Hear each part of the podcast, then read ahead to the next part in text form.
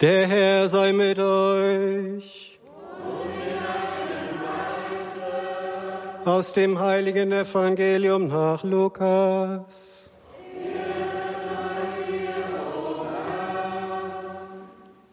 In jener Zeit kam Jesus nach Nazareth, wo er aufgewachsen war, und ging wie gewohnt am Sabbat in die Synagoge.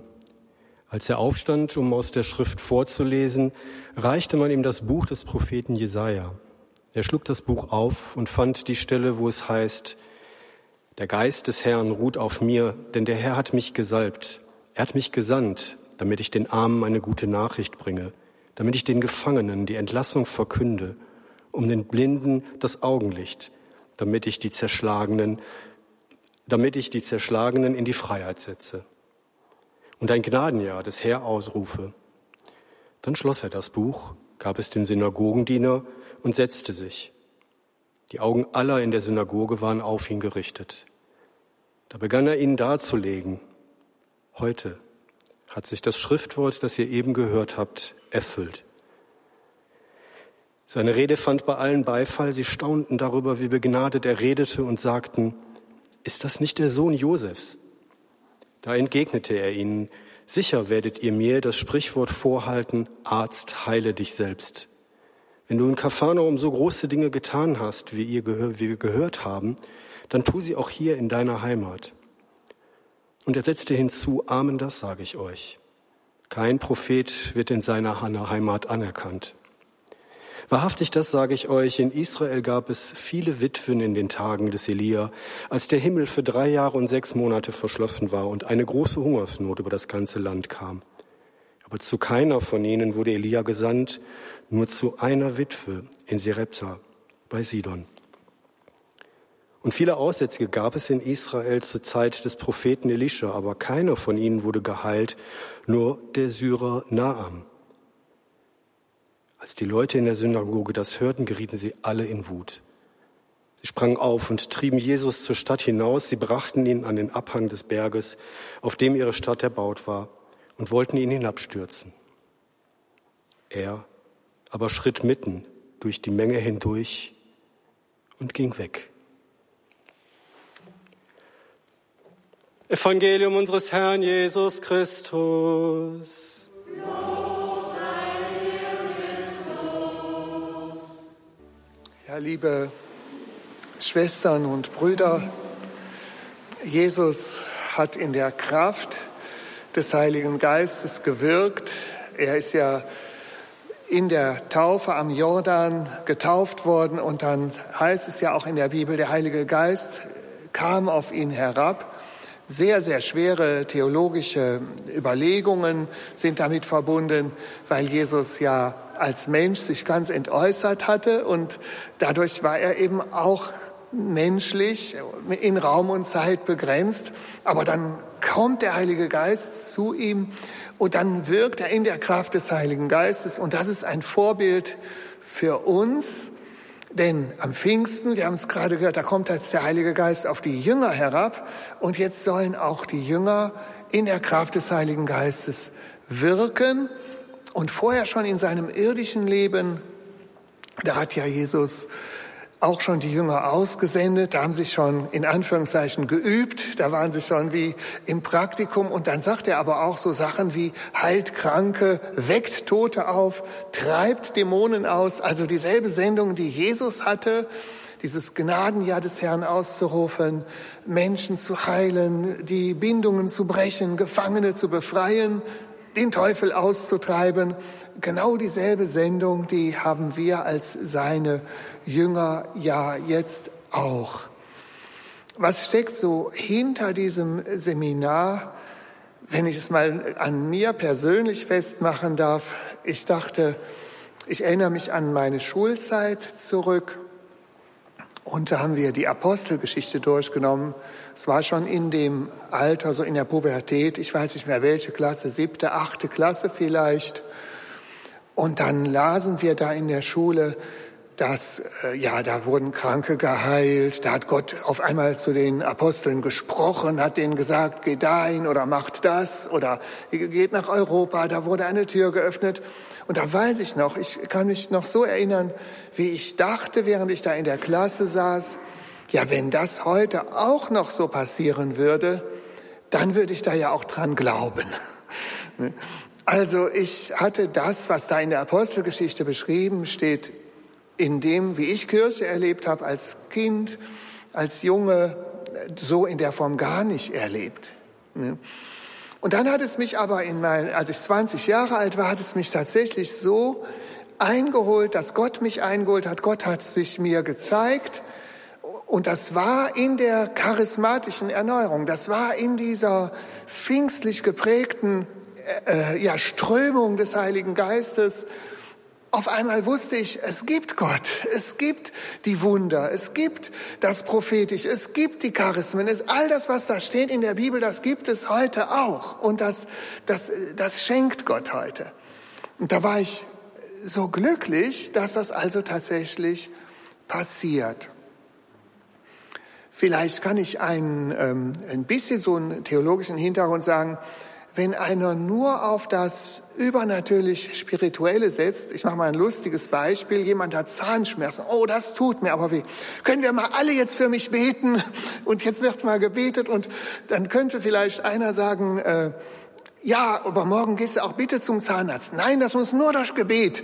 Ne? Dann würde man jetzt sagen, das ist so ein bisschen, das nennt man so Supranaturalismus, ne? oder manche nennen das auch Schwärmerei. Ne? Also Jesus war wahrer Gott und wahrer Mensch. Also wir haben das Göttliche und das Menschliche. Das Menschliche wäre, dass der Mann mit den Zahnschmerzen jetzt mal zum Arzt geht. Ne? Das ist wichtig. Das ist nicht entweder oder. Entweder ich mache nur das Göttliche und vertraue auf Gebet, dann brauche ich auch nicht das Menschliche, gehe ich nicht mehr zum Arzt, sondern ich brauche beides, wahrer Mensch und wahrer Gott, ganz auf das Übernatürliche setzen, ganz mit dem übernatürlichen Leben, weil Gott will uns den Heiligen Geist geben. Wir sind Erben.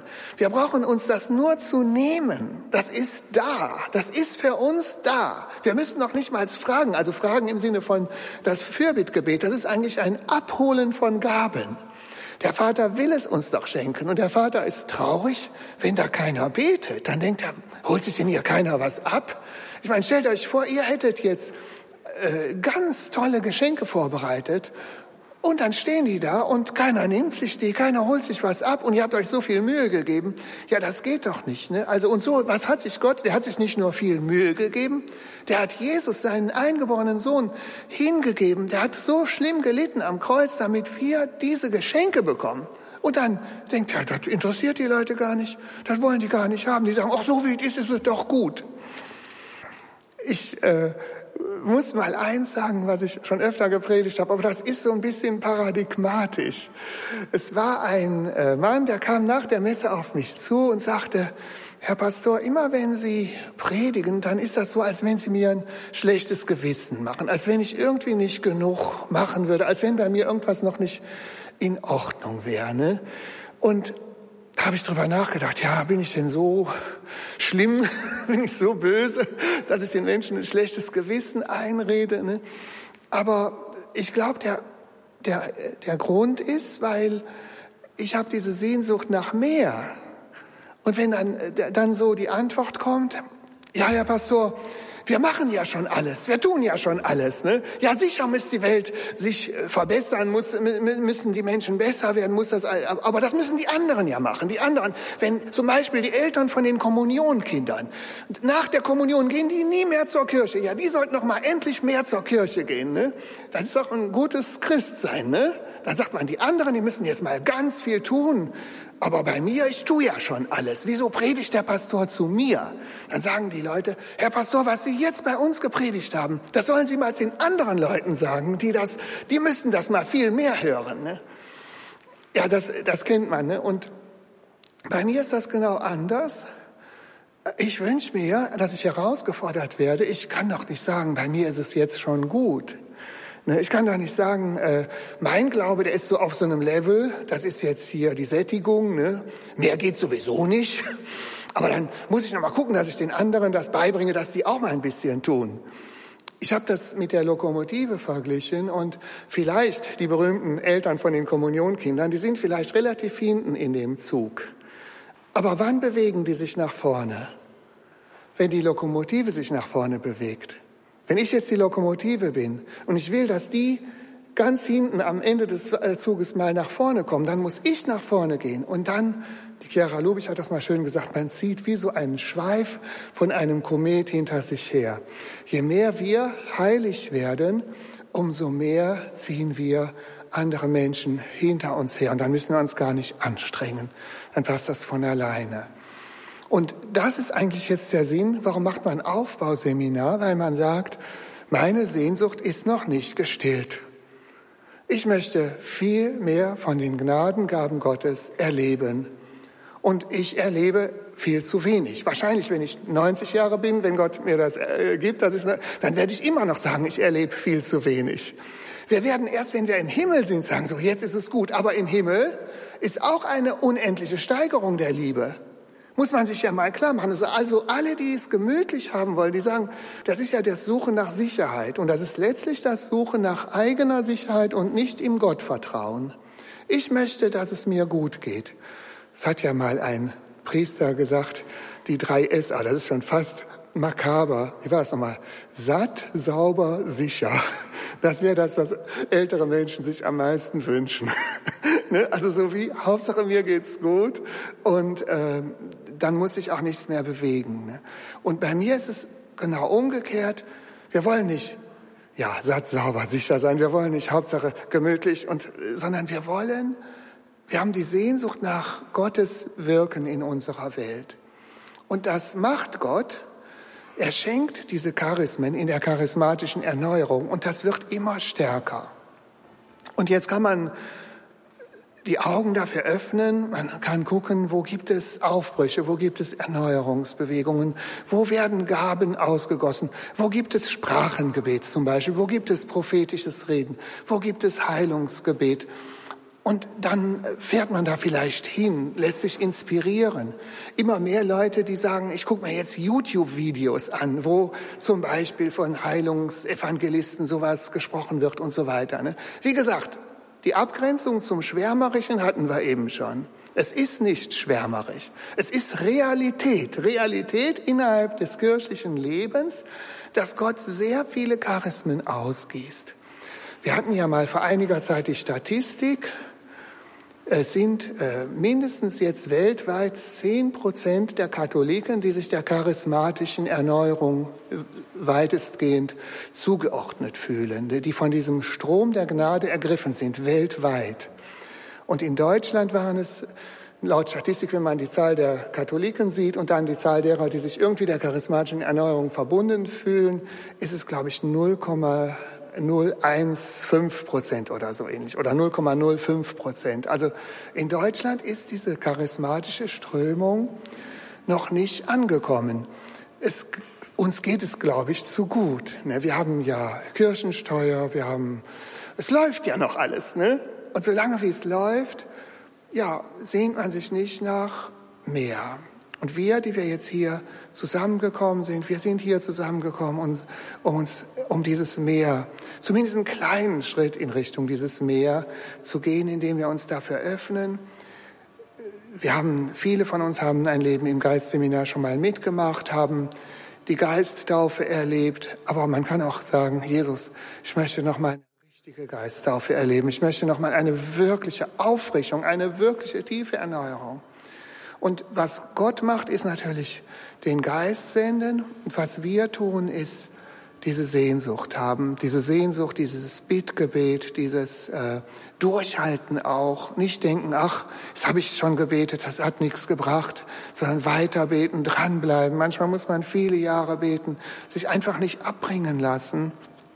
Das ist ja auch für uns so wichtig hier in unserer Kirche in Sistersil. Wir machen Anbetung, wir machen Gottesdienste, wir machen Seminare und wir vertrauen einfach darauf, dass Gott da auch Frucht schenkt, dass es auch, dass es von Gott gesegnet wird. Und wir müssen das nicht sofort sehen. Wir, das machen wir ja alles im Glauben. Wir glauben daran, dass Gott der Vater ist und dass wir die Erben sind und dass wir das kriegen sollen.